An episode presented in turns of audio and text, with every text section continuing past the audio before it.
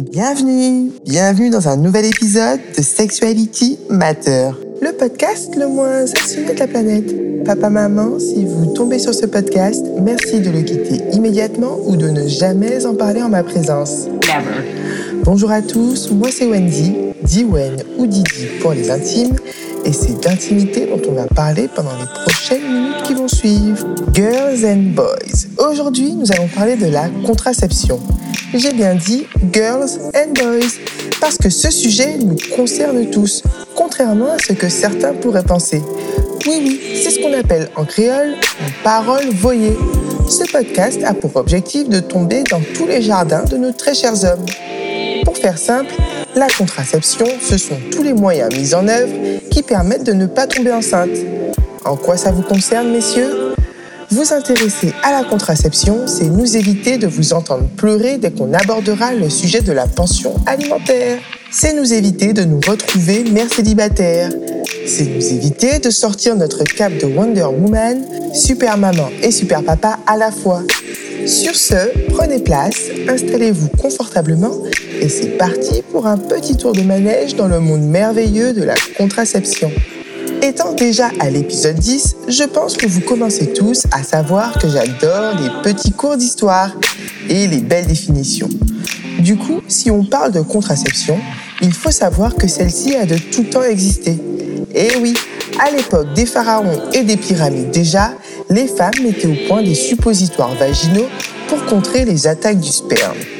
Oui, j'ai dit attaque, parce qu'un million de machins qui font la course dans ton utérus pour une seule et malheureuse ovaire, c'est une attaque. Pendant l'Antiquité également, des petites potions étaient mises sur pied pour éviter les bébés. Quand on pense contraception, on pense pilule, gel, injection, stérilet, mais également préservatif. Le préservatif aussi ne date pas d'aujourd'hui. Ses premières apparitions remontent à l'Égypte ancienne. Des traces de préservatifs primitifs sous forme de sachets de lin ont été retrouvées sur des peintures murales. Les Chinois et les Japonais, eux, en fabriquaient à base de cuir ou d'écailles de tortue. Tandis que les Romains et les Grecs avaient déjà mis sur pied des modèles réutilisables plusieurs fois à base d'intestins ou de vessie d'animaux. Le préservatif tel qu'on le connaît aujourd'hui n'est apparu qu'en 1844 avec la compagnie Goodyear. Oui, oui, la compagnie de pneus. En ce qui concerne les moyens de contraception féminin, les véritables progrès se font à la fin du 19e siècle. La fameuse pilule que nous sommes si nombreuses à ingurgiter a été créée dans les années 50 par deux Américains. Celle-ci permet de contrôler à 99% sa fertilité. Ces petits comprimés, qu'il ne faut surtout pas oublier d'avaler tous les jours, ont permis aux femmes d'être plus disponibles pour le monde du travail, de devenir autonomes financièrement, de faire carrière et surtout de choisir le moment opportun pour pondre un petit mioche. Seul souci, les hormones qu'elles contiennent, les effets secondaires et les risques de maladies qui vont avec. Risque de thrombose, accident vasculaire, prise de poids, chute de libido, acné et j'en passe. Dis-moi comment ta population consomme du porno et je te dirai qui tu es. Mais c'est pareil pour l'industrie pharmaceutique. Dis-moi à quoi ressemblent les médocs que tu vends aux femmes de ton pays et je te dirai à quel point ton pays est féministe. Parce que entre les tampons à base de produits chimiques qui te foutent le cancer, la pilule qui peut te faire clamser, les médocs contre l'endométriose qui n'existent pas, les cachetons de douleur de règles qui peuvent également te foutre le cancer, ça ne donne pas envie d'être une nana, moi je vous le dis. Ça sent les mecs à la tête de toutes ces grosses boîtes.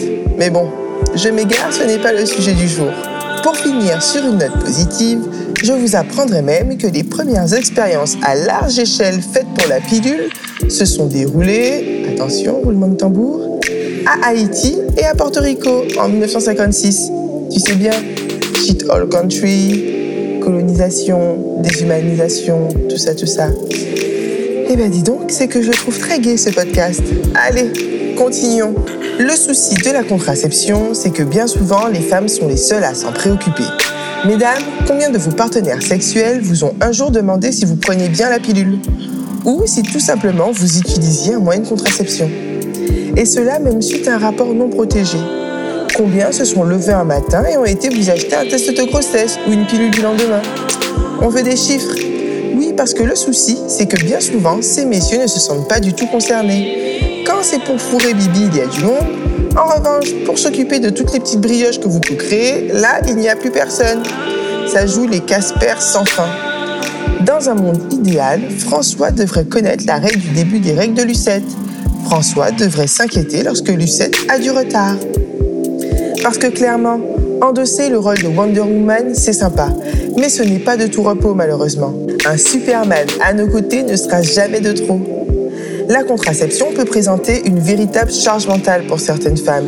Il faut y penser, se renseigner, choisir le bon moyen, prendre rendez-vous, ne pas oublier, débourser un budget tous les mois.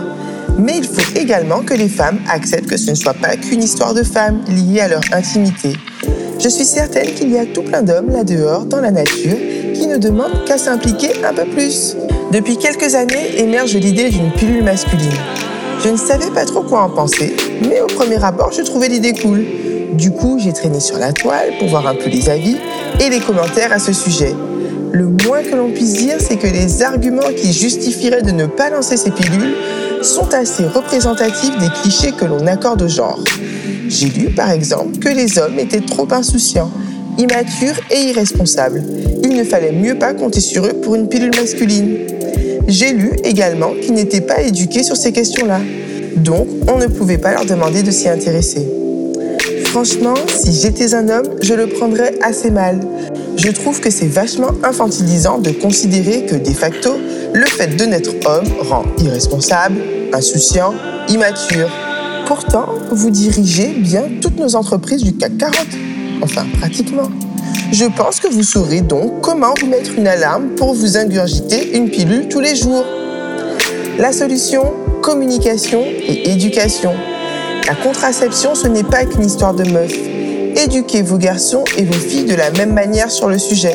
C'est déjà un grand pas. Impliquer les hommes sur les questions que l'on pense réservées aux femmes, c'est également important. Pourquoi, par exemple, ne pas encourager vos fils à acheter les serviettes hygiéniques de sa sœur? Je balance ça comme ça, qui sait Mes petites graines tomberont peut-être dans votre jardin. Je rappelle par la même occasion que ce podcast n'est clairement pas assumé toute ressemblance avec des personnes existantes ou ayant existé est purement fortuite. Allez, à la semaine prochaine. Cœur, cœur, love.